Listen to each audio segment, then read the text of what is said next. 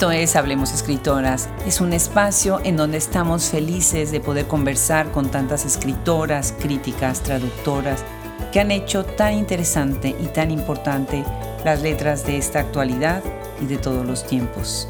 El día de hoy recibimos en este micrófono a una escritora, editora y académica, Silvia Eugenia Castillero.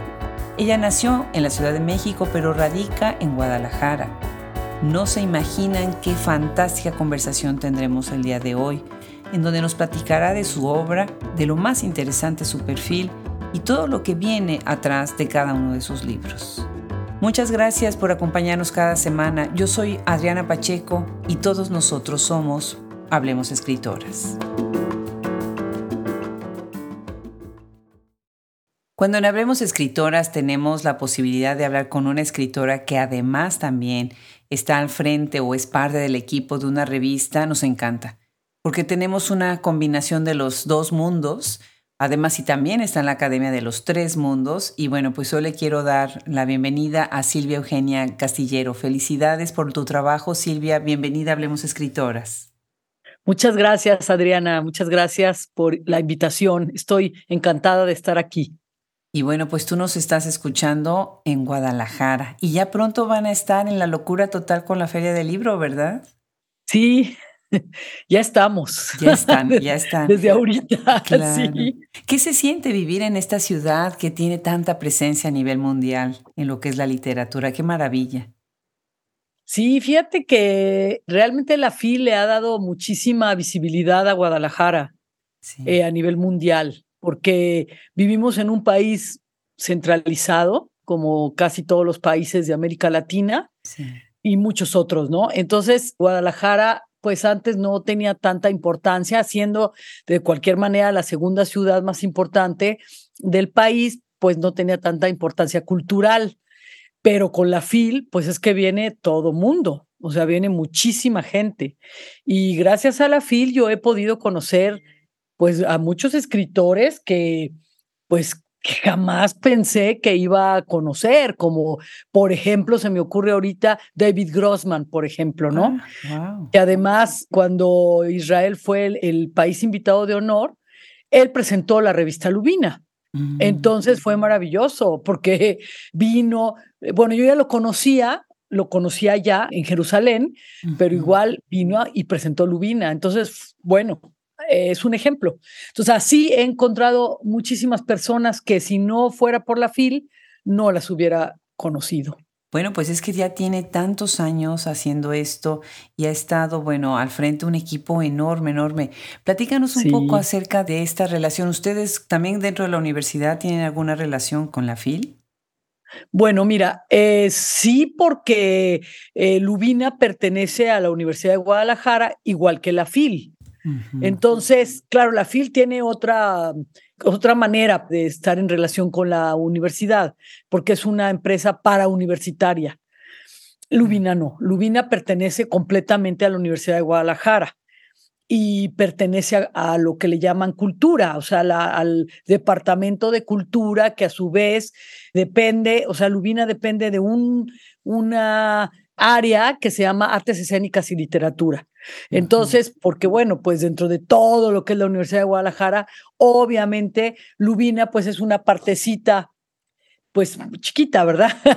Eh, pero es muy importante. Entonces, la relación que existe con la FIL es que, uno, que pertenecemos ambas a la Universidad de Guadalajara con estas, esta proporción guardada que ya expliqué. Y luego que pues Lubina es una revista literaria. Entonces, bueno, pues la, feria es una feria de libro. Y nosotros, Lubina tiene cuatro números, saca cuatro números al año. El de invierno se lo dedicamos, porque coincide con la FIL, se lo dedicamos a la literatura del país invitado de FIL. Entonces ahí todavía hay más relación. Y bueno, en FIL pues se presenta y en general nos presentan los escritores que vienen en la delegación de ese país y pues tiene muchos lectores y en la FIL pues se llena la presentación y se vende muchísimo. Tenemos un stand nosotros, pero además estamos en el pabellón del país invitado de honor y estamos en el pabellón de la Universidad de Guadalajara y entonces Lubina circula muchísimo. Alguien decía que había dos maneras de conocer al invitado de honor, yendo a las conferencias o a las presentaciones y leyendo Lubina. Qué maravilla, qué buena alianza, ¿no? Qué buenas sinergias se crean así. Es la única manera de multiplicar los esfuerzos y los resultados, ¿no? Claro, claro, por supuesto. Fíjate que estuvimos en Nueva York. Antes de la Feria del Libro de Nueva York, estuvimos ahí en la segunda esquina del tour que estamos haciendo por Estados Unidos dentro de Hablemos Escritoras. Ajá. Y ahí de Yanira Álvarez me representó porque yo ya había tenido el gusto de conocer a Nubia Macías. Ah, pero claro. porque a lo largo de los años, bueno, pues es que Nubia, todo el tiempo que estuvo en la feria, Sí. ¿cómo, cómo no conocerla? Pero ahorita coincidimos en esta reunión tan agradable y bueno, me Ah. encantó porque ya sabes que salen las anécdotas Claro. de qué pasó con tal evento y tal invitado. Estuvo de verdad divertidísimo. Además, ella se apellida Macías como mi marido, entonces, bueno, después ya Ah. no sabíamos si eran primos o no. No, es increíble, es una gran persona, maravillosa, es amiga mía, yo la quiero Qué mucho. maravilla. Qué Sí. maravilla, pues ya lo creo, las dos con un perfil tan, tan emprendedor y tan echado para adelante en tantas cosas, ¿no? Bueno, pues platícanos un poco acerca de esta formación tuya, porque tú eres escritora, eres docente, pero también eres editora, como decía al principio de la conversación. Sí. ¿Cómo es que llegas al mundo de las letras? Mira, pues desde niña, ¿eh? yo crecí en una familia, pues donde había muchos libros y una familia musical, muy musical. Entonces, desde niños, bueno, mi papá tenía una, una, un grupo de música cuando era joven y desde niños había siempre música, instrumentos. Mi papá tocaba de oído el violín, el cello, etcétera, la guitarra. Wow, y de y de niños hizo una estudiantina con nosotros, con los, sus hijos. Eh, somos cinco hijos. Entonces, bueno, mi mamá tocaba la mandolina, mi papá el contrabajo, mis hermanos también la guitarra, la mandolina, etcétera, y cantábamos. Hicimos una estudiantina. Entonces, Mm. pues era muy bonito, era como para divertirnos y hicimos algunas presentacioncitas, en fin, yo me eduqué en ese contexto de libros y de música. Cuando era niña, como a los nueve, diez años o a lo mejor antes, era muy televisiva, muy, muy televisiva. Entonces nos quitaron la tele y no hubo tele en mi casa. Porque Ah. antes, bueno, eran teles de bulbos y así era muy fácil que se tronaran y ya había que comprar otro, otro aparato. Y no, no era como ahora. ¿no? Este, entonces, pues ya no hubo tele y ahí fue cuando me puse a leer. Yo antes no leía, pues leía no, normal, normal, o sea, nada casi. Entonces me puse a leer muchísimo y leía y leía y leía y leía un libro y, y luego ya mi papá le decía, ya terminé y me daba otro y- o así. Mi papá nos recitaba poemas en el camino a la escuela. Que, bueno, yo crecí en la Ciudad de México, yo soy de la Ciudad de México. Ajá. Entonces crecí allá y bueno, es- vivíamos muy lejos, entonces hacíamos una hora a la escuela y en el camino nos recitaba poemas de un poeta que él eh, admiró siempre, que era Porfirio Barba Jacob. Entonces, pues yo ese fue el primer poeta que conocí en mi vida y me encantaba. Entonces, bueno, pasó el tiempo y siempre digo que como no, no canto bien, pues por eso escribo. Entonces, porque éramos como tan musicales y, y mis hermanos muy entonados y yo no. Entonces, pues me puse a escribir desde niña, desde niña, o sea, empecé a leer y a escribir. Y tenía cuentos, ya eso me, me entretenía haciendo historias y sobre todo cuentos, ¿no? Relatos.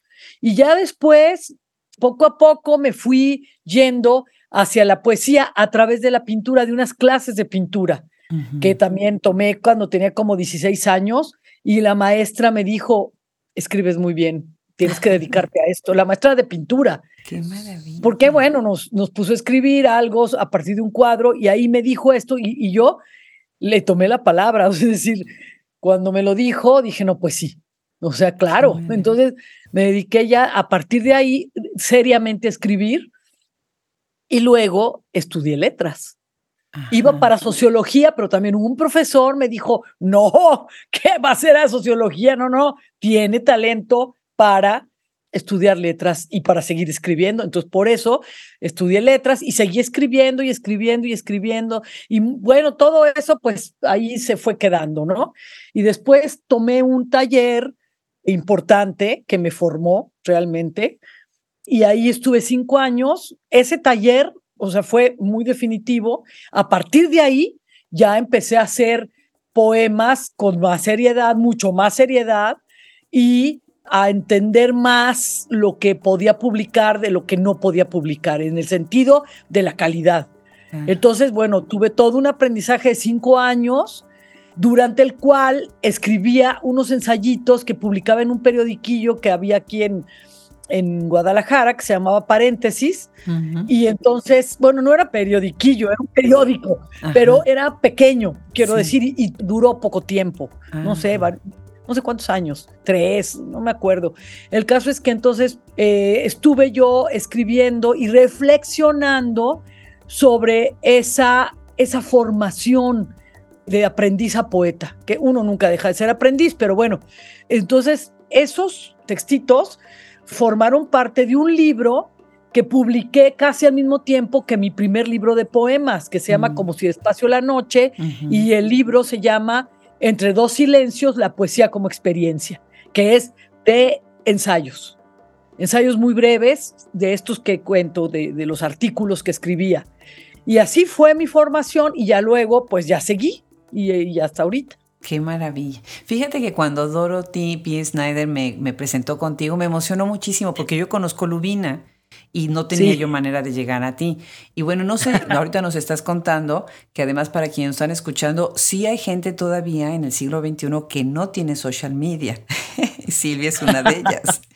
No sabes, pero a, través de social media hemos estado hablando mucho de un libro que Dorothy tradujo de Angelina Muñiz Huberman. No te imaginas la belleza, belleza del libro. Hicimos una coedición con Literal Publishing, que es una editorial de Houston que queremos mucho, y hablemos de escritoras. ¿La conoces? Sí, claro. Hicimos la traducción juntas. Dorothy hizo el trabajo de traducción y bueno, pues ya te imaginarás el librazo, ¿no? Arritmias de esta maestraza que es Angelina, emocionadísimas de tener. Y después, bueno, viene Dorothy con el contacto contigo y bueno, pues yo ya me quiero sentir como si fuera mi cumpleaños, ¿no? Maravilloso. ah, yo conozco a Angelina y la admiro muchísimo, muchísimo. Era fundamental. Ese libro no lo conozco, pero lo voy a buscar, lo voy a, ahora lo voy a, a buscar en la FIL. Claro que sí, lo tiene publicado Bonilla Artigas, en, que además le agradecemos muchísimo a Juan Bonilla que nos hizo el contacto inicial con todo esto. Ellos tienen publicados la edición en español y en inglés, que yo te recomiendo que además leas también en inglés, porque Dorothy hizo un trabajo excepcional. la tenemos nosotros en Shop Escritoras y en Literal Publishing. Bueno, pues déjame platicarte que ha sido como el mes de las egresadas de la Sorbona y me da mucho gusto. Tú estuviste ahí, hace yo unos días entrevisté a María Paz Guerrero, una escritora colombiana que también estudió ahí. Cuéntanos un ah. poco sobre esta formación, ¿cómo marcó tu escritura?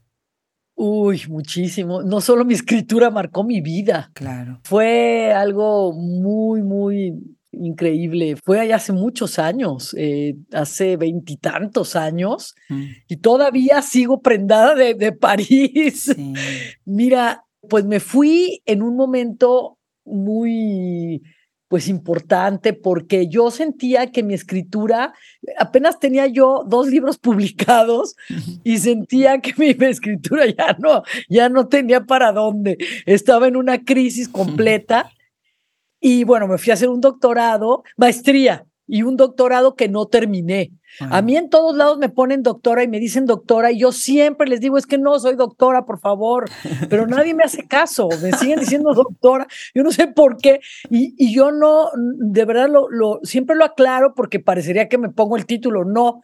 Me fui a hacer un doctorado, pero tuve que hacer primero una maestría, porque yo no tenía maestría. Entonces hice la maestría y empecé el doctorado y luego me regresé y nunca lo terminé porque ya no pude. Claro, cosas ya de la vida. Ya no pude porque me nació una hija y pues ya no pude. ya no pude eh, continuar porque tenía a la niña. Y bueno, porque no pude ya, también la escritura me, me tomó. Entonces, por eso tampoco ya no pude tener el tiempo para todo.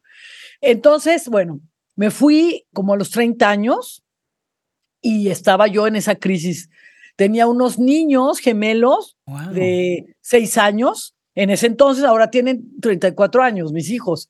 Y bueno, pues tenían seis años y nos fuimos, mi marido, los niños y yo, con becas de la UDG. Y bueno, ahí vamos. Este, pues claro, la vida, París es muy caro, entonces la vida era precaria. Y eso me sirvió muchísimo, porque entonces era una precariedad a nivel de todos los niveles de lenguaje, porque yo no hablaba muy bien francés, más bien bastante básico. Yo había estudiado aquí, pero llegas allá y te das cuenta que no sabes nada. Y los niños iban a la escuela y entonces me hablaban en francés el director, los profesores, toda la gente, obviamente toda la gente. Y entonces era pues muy duro. Pero esa precariedad del lenguaje, de la vida, ¿verdad? Vivíamos en un departamentito pequeñitito pues todo eso es que es formativo, es que llegar así al fondo de las cosas y entonces empezar a, elaborar una nueva lectura de la propia vida, del medio, de todo y del lenguaje. Entonces, o sea, con un lenguaje que va uno apenas pudiendo expresarse, bueno, al final lo hablé bien, lo escribí bien, etcétera, ¿no?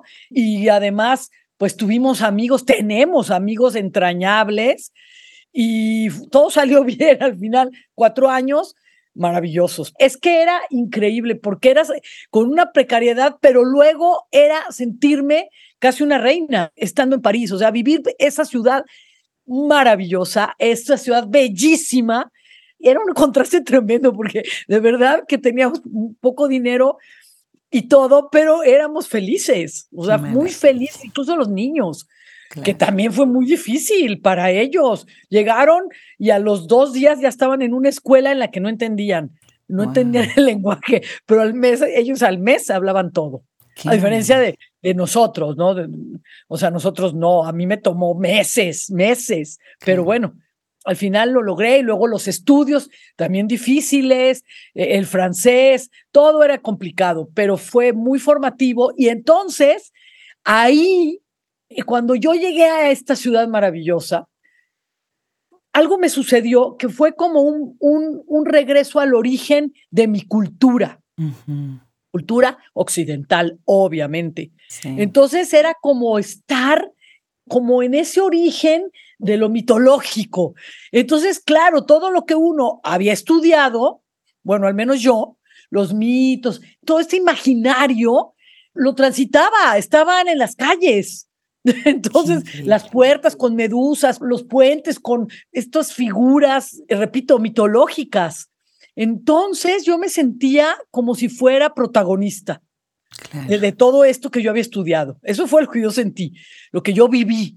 Entonces, pues fue una etapa riquísima en mi producción porque me puse a escribir. Y luego conocí gente maravillosa como, como Saúl Yurkiewicz, que fue mi profesor y fue amiguísimo mío, amiguísimo, lo quise enormemente, enormemente. Y él a mí me quiso mucho. Entonces hicimos una amistad lindísima. Él él me orientaba, leía mis cosas, conversábamos, iba yo a sus cursos. Eh, o sea, fue mi profesor, pero después él daba unos cursos en San Denis y tenía una corte así de muchachos que seguíamos siendo sus alumnos, aunque no tuviéramos que cursar con él los cursos, o sea, eh, curriculares. Íbamos a sus cursos porque era maravilloso. Y después de ahí nos íbamos a tomar un café todos. No, no, no, éramos todo un séquito de admiradores de él y era muy bonito. Entonces, bueno, pues fue un personaje que me ayudó muchísimo. Otro fue Claude Cuffon, mm. que tradujo mi primer libro, que es una plaquette, que es Soliloq, sí. que son estos, este es un bestiario. Sí, sí. Y que luego, cuando yo regresé a México con ese bestiario, traducido por Claude Cuffon, que fue el traductor de Neruda, por ejemplo, Entonces, pues fue, o sea, yo no me lo podía creer que él me tradujera. Además, él me lo propuso. Y luego, bueno, cuando regresé a México, ya pues con esa plaqueta, porque eran pocos textos, continué escribiendo el libro y entonces publicó Soliloquios, Historia No Natural, que es ya un libro más completo, un bestiario más completo que yo continué en Guadalajara. Y bueno, otro personaje, Claude Fell, que fue, era el director del, del DOA, que es eh, la maestría, ¿no? Que sea, es diploma de estudios a profundidad, que así se llama en francés, DOA.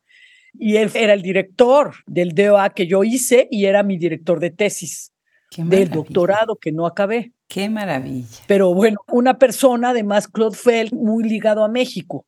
Entonces, pues siempre fue muy gentil conmigo y, y una, una, persona que también me enseñó mucho.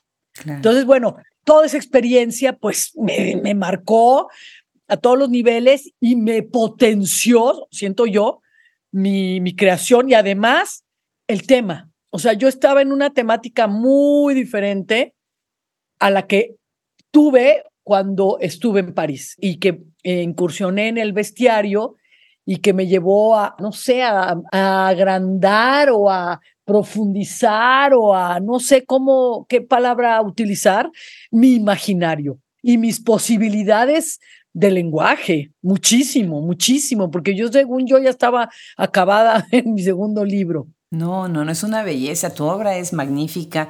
Y bueno, este libro Soliloquios, que me parece muy interesante porque además es so, es como es su en inglés, su, soliloquios, hablando precisamente a esta cuestión del zoo como animal, como historia natural.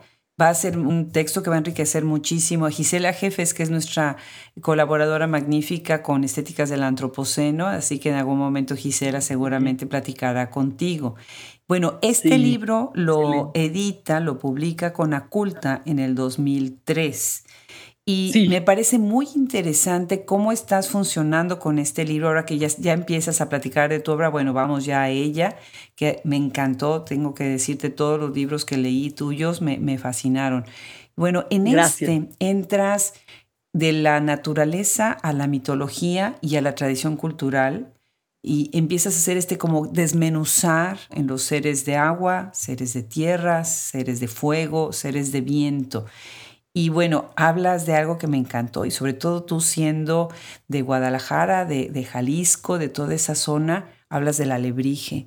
Qué cosa más increíble, ¿no? Estos seres en donde toda la mitología y todo el imaginario popular se concentra, ¿no?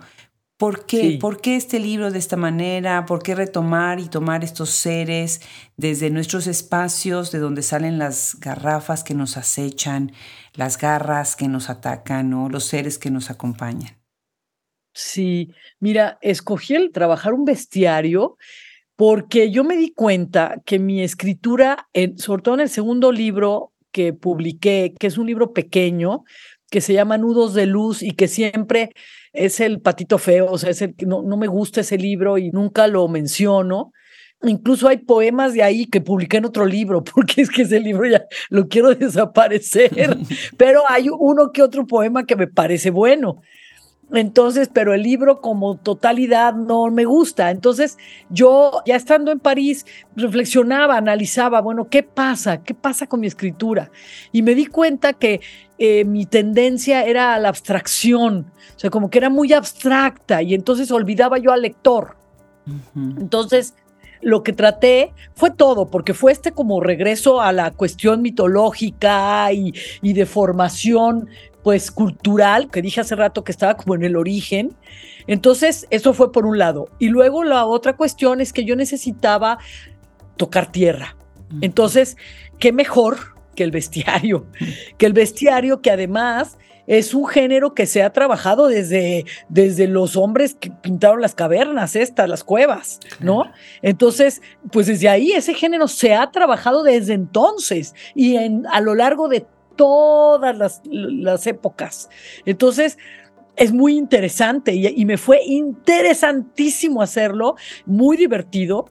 Porque lo que yo hacía es que escogía un animal y entonces me ponía a ver desde Aristóteles, cómo lo habían trabajado y luego pues un montón de libros que fui yo encontrando de romanos y de, y ahorita se me fue un libro que eh, utilicé mucho sobre los animales, entonces hacía como un corte a través del tiempo de cada animal, hasta llegar a los contemporáneos, Borges, Arreola, José Emilio Pacheco, etcétera, ¿no? Entonces, era muy divertido, muy divertido y me encantó hacer eso, porque además era como, como un recorrido por la historia universal y a través del tiempo de cada criatura. Además, yo estoy convencida, pues, de que no puedes escribir sin la experiencia. Entonces, cada animal que yo trabajaba lo investigaba, investigaba la biología de cada animal y eh, lo, lo, veía en la medida de lo posible, ¿no? Los, los animales imaginarios, obviamente no, pero también veía dibujos de los animales que existen, los animales imaginarios eh, existen en la literatura. Entonces, a Plinio el Viejo es el que estuve yo eh, consultando y, y, bueno, es que desde, desde los primeros bestiarios, ¿no? Medievales, y, es que es increíble, es todo, todo un mundo. Entonces, bueno, eso fue en tocar tierra y entonces utilizar el animal como un mapa para yo ir de mi tiempo interior al tiempo de los otros. Entonces eso eh, a mí me sirvió muchísimo, muchísimo poder ir tocando tierra con estos animales, eh, viajar a mi, a mi imaginario, o sea, ya a partir de estos animales, de las lecturas, de los animales concretos, de la biología, de cada uno, entonces poder trabajar mi imaginario, porque lo que pasa es que yo luego me disparo y ya no regreso, es decir, me quedo en la imaginación y luego ya se me olvida todo lo demás, entonces es lo que no quería. Entonces así trabajé este libro y me gustó muchísimo, es decir, me, me divertí y bueno, claro, el proceso creativo es doloroso siempre, ¿no? Porque claro, es que es muy difícil, es complejo, es, es entrar a, los, a las profundidades de uno mismo y luego el lenguaje, ¿qué hace uno con el lenguaje? ¿Cómo le haces, no?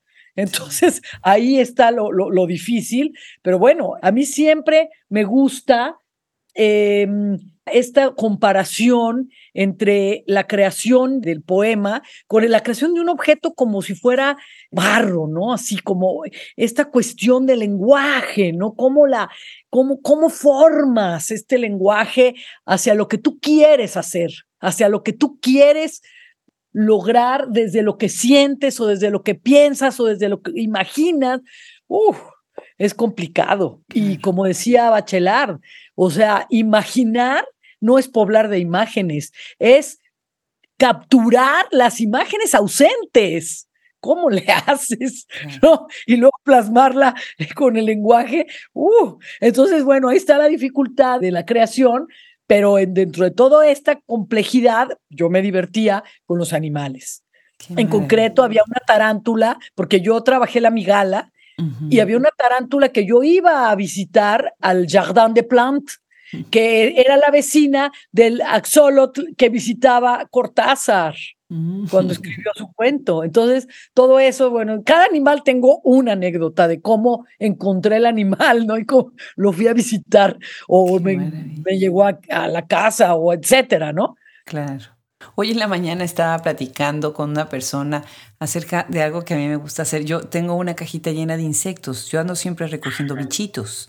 Ah, qué bonito. Para verlos con la lupa, porque me parece fascinante y para verlos con mis nietas. Entonces, ahorita que estás diciendo que tienes una historia, yo también te podría contar así como, esta libélula la encontré aquí, ya sabes, este abejorro acá es buenísimo. Oye, pero entonces después viene un cambio enorme en tu obra. Eso se me hace fascinante, porque terminé este libro y después me seguí con Eloísa, sí. que se lo publicas en el 2019.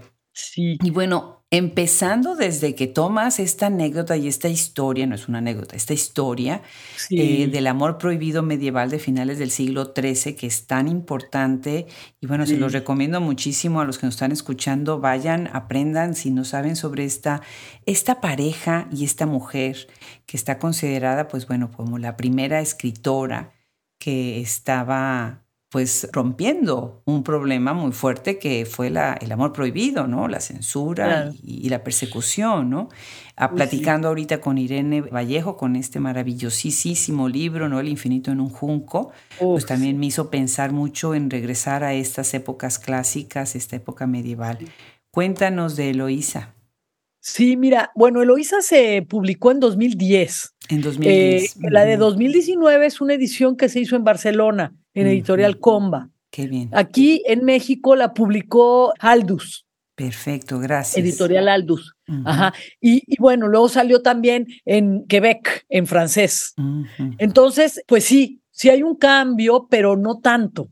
Es decir, yo considero que yo me quedé, es que también siempre desde, desde niña, fíjate, desde que estudié, creo que en la primaria, la edad media, uy, me encantó. O sea, yo creo que yo viví en la Edad Media por ahí en alguna vida que tuve, porque es que siempre me ha encantado esa época, toda la vida. Entonces, además también, o sea, también eso me sucedió en París.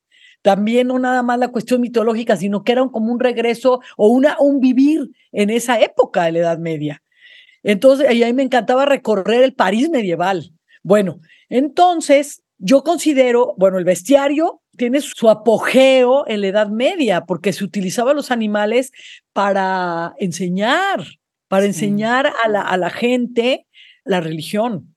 Se utilizaba los animales como para decir que era eh, las prohibiciones y todo esto, ¿no? Toda, toda una serie de leyendas para transmitir los valores.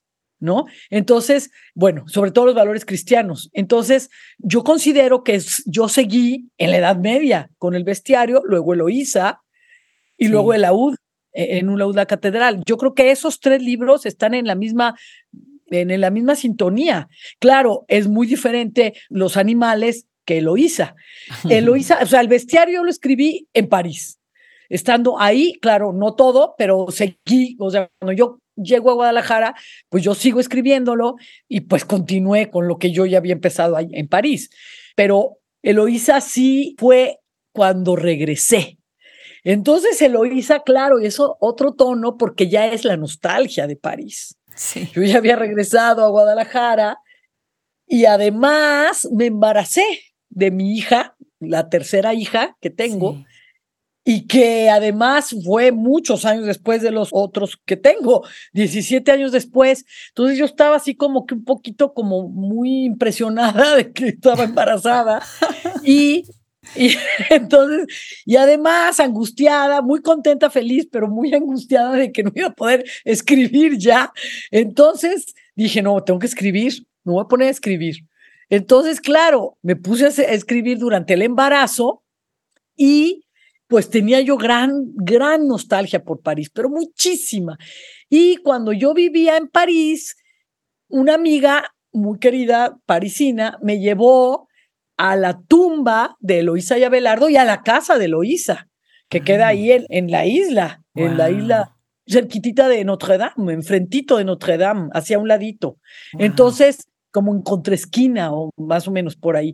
Entonces me llevó a la casa y luego me llevó a la tumba y luego me contó, pues, de ellos. Yo, la verdad, creo que no sabía, no me acuerdo, pero creo que no sabía, en ese momento no sabía quiénes eran. Entonces, supe y fue, me encantó así. Entonces ya me puse a leer muchísimo sobre Loísa y Abelardo y libros y libros y libros y entonces claro este me fascinó la historia y entonces yo empecé a escribir Fíjate que en realidad Eloísa era parte de mi catedral.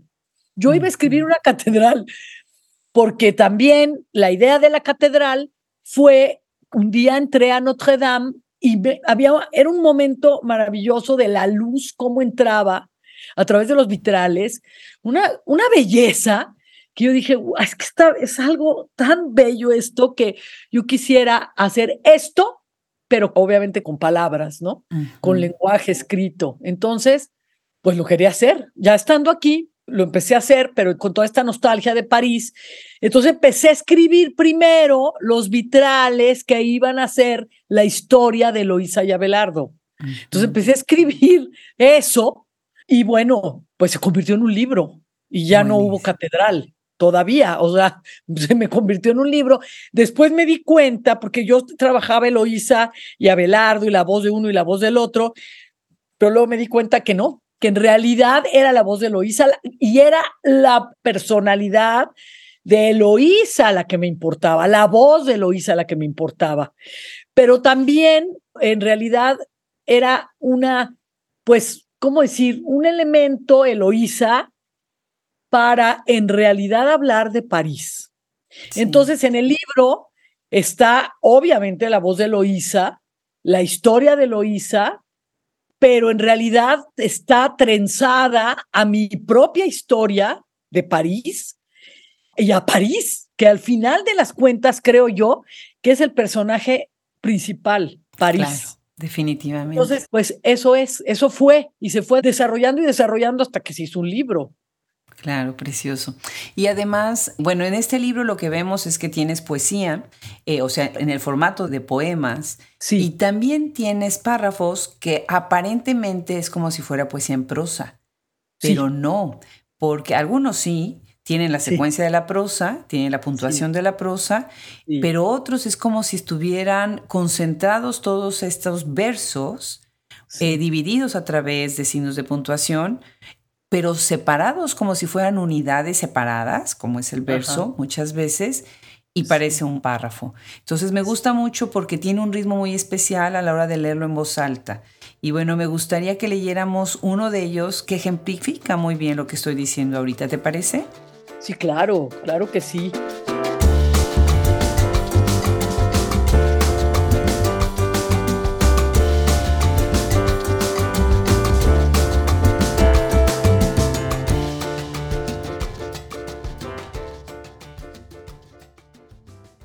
Entumidas las sensaciones, entorpecido el cuerpo, la tierra forma un tumor. Crecen mis labios, los ojos ateridos. Esta es la historia nueva. Soy un túmulo, montón de tierra sin luz.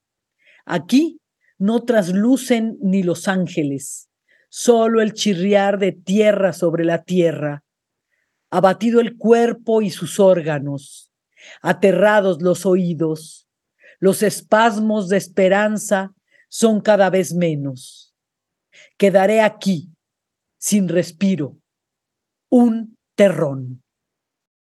Precioso.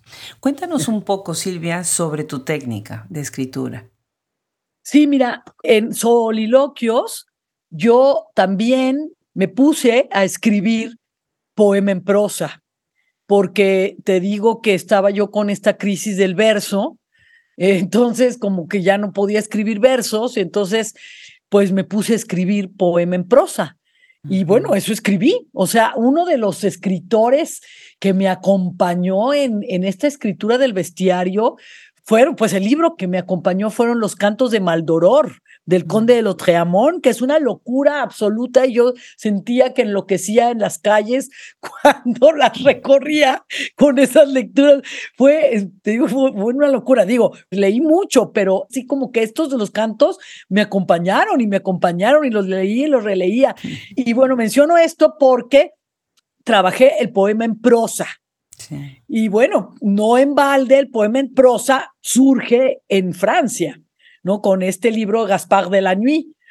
Y dice Octavio Paz que el poema en prosa surge en, en, francés, porque el francés es un idioma, pues, pobre en cuestión eh, sonora, porque mm. sus, sus palabras son agudas, O sea, en ah. cambio el español es riquísimo, tiene palabras agudas, graves, esdrújulas sobre esdrújulas, o sea que es, eh, eh, eh, desde el punto de vista de la acentuación es una lengua riquísima el español y no el francés. Entonces, por eso, según Paz, surge el poema en prosa en Francia. Ahora, el poema en prosa tiene otra, otra riqueza y otra complejidad eh, musical, ¿no? Muy, es muy complejo, porque entonces la música tiene que estar trabajada con las palabras al interior del poema. esa musicalidad. A mí siempre me importa la musicalidad. Siempre trato, no sé si lo logro o no, pero trato de siempre corregir con el oído, siempre, porque me importa muchísimo. Creo que el poema debe ser música.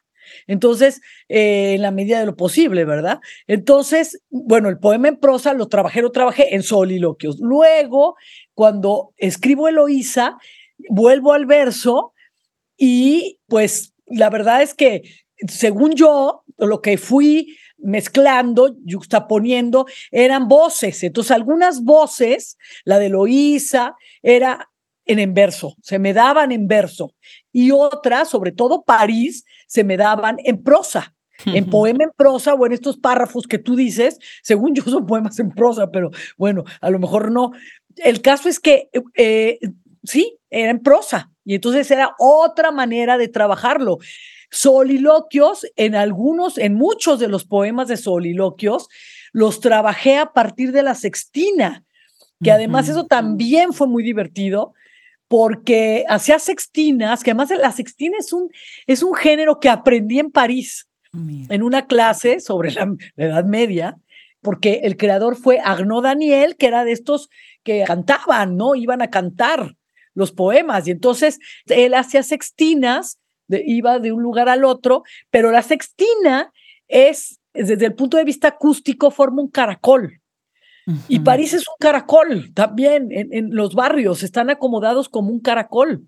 Entonces, a mí eso, bueno, me apasionó. Y la sextina es una forma literaria, un poema que se forma en seis, seis estrofas, cada estrofa tiene seis versos y la última palabra de cada verso, ah, porque además la rima es con palabras, no con sílabas o con letras, pues, sino con palabras completas. Entonces, en la última palabra de cada, de cada verso se repite en el siguiente, en la siguiente estrofa. Pero se repite, o sea, la, la, última palabra del primer verso se repite en la última palabra de, de, la siguiente estrofa en el sexto verso o algo así. No recuerdo ahorita bien la estructura, pero sí me la sabía bastante bien, pero ya se me olvidó. Pero tengo pues un esquema, cuando quiero escribir sextinas, pues lo sigo.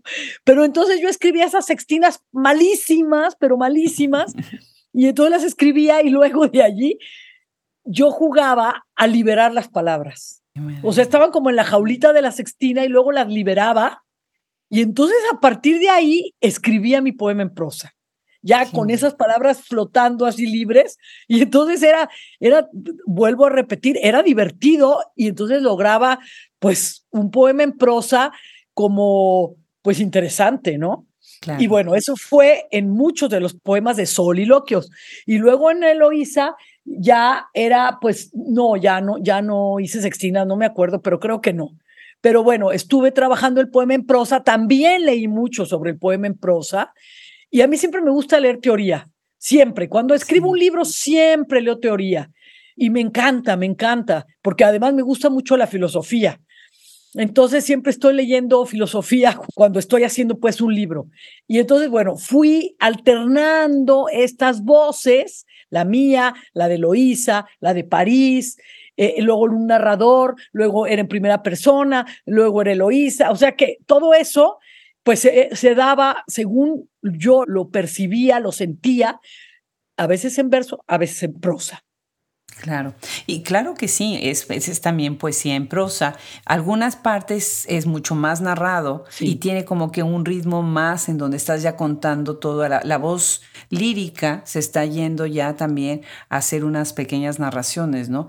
Fíjate, ahorita de lo que me estás diciendo, déjame hacerte un par de comentarios. Qué interesante. Estuve ahorita en la Feria del Libro de Texas, en la Texas Book Festival, con Jasmina Barrera y ella pues nos recordó que in vitro lo escribe mientras estaba embarazada. Me encantó.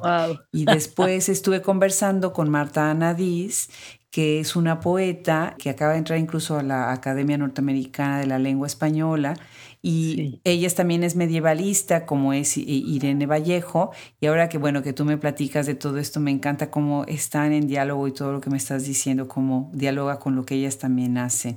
Bueno, se nos está acabando el tiempo y quiero hacer dos preguntas que son importantes. Antes de esas, quisiera yo nada más hacer una mención sobre tu libro En un laúd, la catedral. Se los recomiendo muchísimo. No saben qué belleza, la idea de cómo está esta lectura de los símbolos, del arte de la arquitectura, de los elementos de la religión, en donde se humanizan estos diablos, la Virgen, los edificios, de arquitectura que es maravillosa. Y bueno, a mí que me parece fascinante ese aspecto de, pues, de la historia cultural, social, independientemente de la cuestión ideológica que tenga la iglesia, de lo que son los edificios, los templos y los íconos, ¿no? Muy interesante este libro que tienes y bueno, ahora lo que platicas, pues me suena mucho de dónde vendrá, ¿no? Sí. Pero después tienes este libro que se llama En esa delgada separación. Es Universidad Veracruzana Jalapa, qué buena universidad, ¿verdad? La de Jalapa, la Veracruzana en Jalapa, maravillosa. Uy, sí, sí, sí. 2019. Y bueno, pues ahí te estás yendo al tema de la migración. Y se ve, se, se, transparenta, ¿sí? se suda tu preocupación sobre estas problemáticas tan fuertes que estamos pasando. Y bueno, pues hablas del viaje. Muy interesante cómo vas seccionando viaje peregrinaje, escondite, esperanza, desengaño, lazos, balbuceos. Antes de que terminemos esta conversación, ¿puedes hablarnos de este libro? Sí, claro, con mucho gusto. Pues antes de este libro hay otro libro que se llama Atrios, que era parte de esa catedral, pero luego me di cuenta que era otro tono. Entonces ahí empecé a cambiar el tono Ahí sí ya me fui a la calle, o sea, a los, al, atrio. Entonces ahí ya es otra cosa, ¿no? Ya este es la luz directa del sol, es cuando sale, uno está en un recinto, en, una iglesia o, en esta catedral, en un recinto íntimo, con otro tipo de luz, con otro, consigo mismo. Cuando ya salgo al atrio, es encontrarte con la gente, con las voces de la calle, con los ruidos, con el sol encima, etcétera. Entonces ahí empiezo a estar en la calle. Y entonces después de atrios, que bueno, ya es otra cosa, pues, luego la calle, pues ya me quedo ahí, entonces trabajo el asunto de los migrantes, que además en Guadalajara, pues pasa la bestia, el tren, donde ellos se, suben en el techo y que es terrible porque se caen muchos, se caen, se mueren, los cercen el tren. Bueno, es, es que es dramático, es que es terrible. Entonces, este libro, bueno, yo lo trabajé porque, porque aquí y en todos lados, cada vez más, cada vez más, cuando yo lo trabajé no era tan mundial el problema, creo yo, pero cada vez se ha hecho peor, ¿no? Digo, sí era mundial, pero no había tanta tanta difusión, tanta conciencia, tanto drama, es decir, drama real, ¿no? Que lo que está pasando en el mundo. Entonces, porque yo me tardo mucho haciendo mis libros, años así. Entonces, de que los empiezo a hacer a que se publican, uh, son años. Entonces, yo lo empecé a hacer hace mucho y, y fui trabajándolo. Entonces, el asunto es que yo trabajé este libro a partir de, de platicar con la gente que está en la calle, Aquí en Guadalajara les dan, les dan, este, eh, eh, hay refugios, les dan asistencia aquí. Hay una, un trabajo muy interesante con los migrantes, pero bueno, los migrantes están en, en casi todas las esquinas.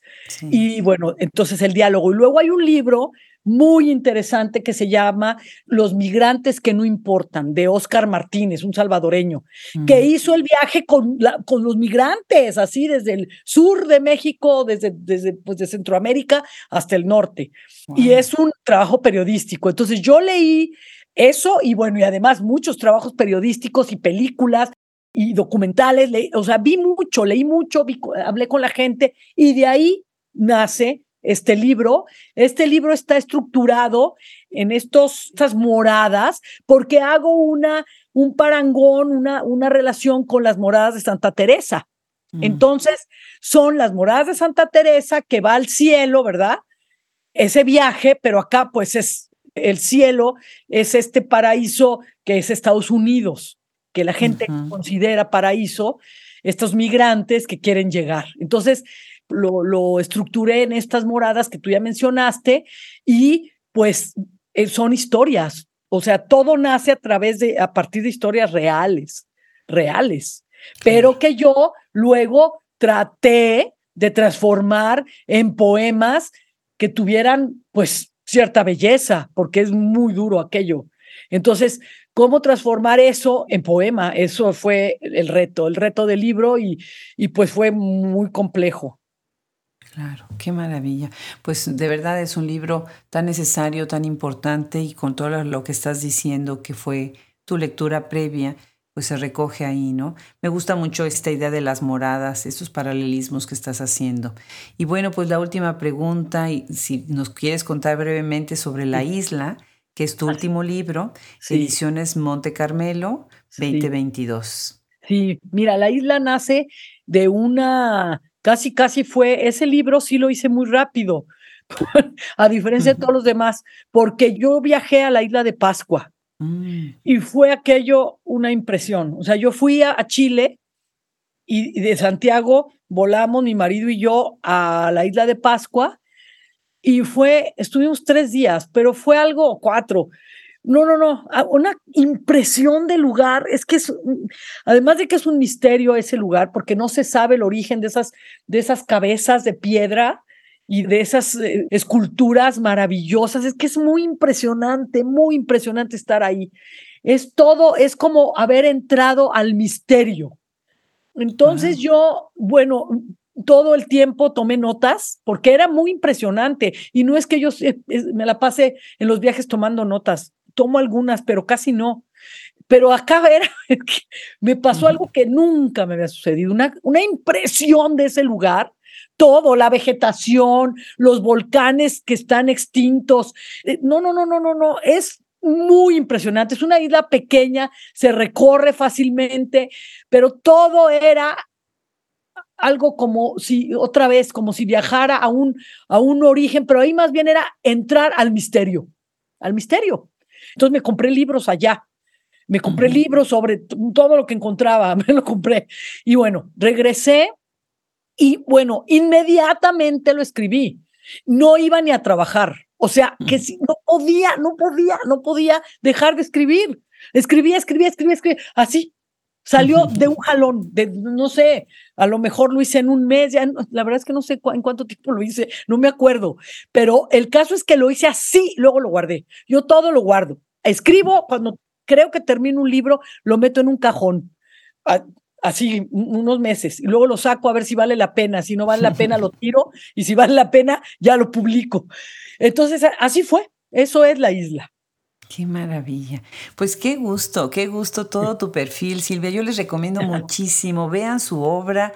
Bueno, hay una calidad en la poesía de Silvia maravillosa. Estoy tan contenta de que además hayas hecho todas estas explicaciones porque a veces no vemos que la trayectoria de una escritora es toda la trayectoria, son todos los libros, es lo que hace todo su perfil y toda su carrera, no, no nada más uno, sino toda esta complejo, este complejo entramado que son sus libros. Pues muchísimas gracias Silvia, muchísima suerte con la Feria del Libro, qué gusto de verdad que estés acá en el programa y bueno, suerte también con las nuevas obras que hayas de escribir.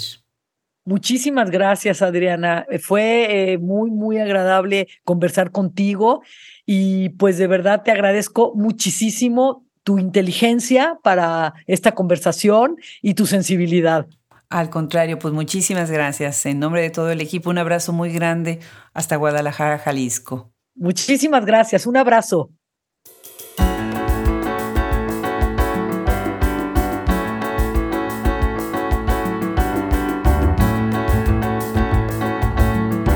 Una vez más, muchísimas gracias a Silvia Castillero por haberse sumado a este proyecto y muchísimas gracias a Dorothy P. Snyder por haber hecho posible este encuentro.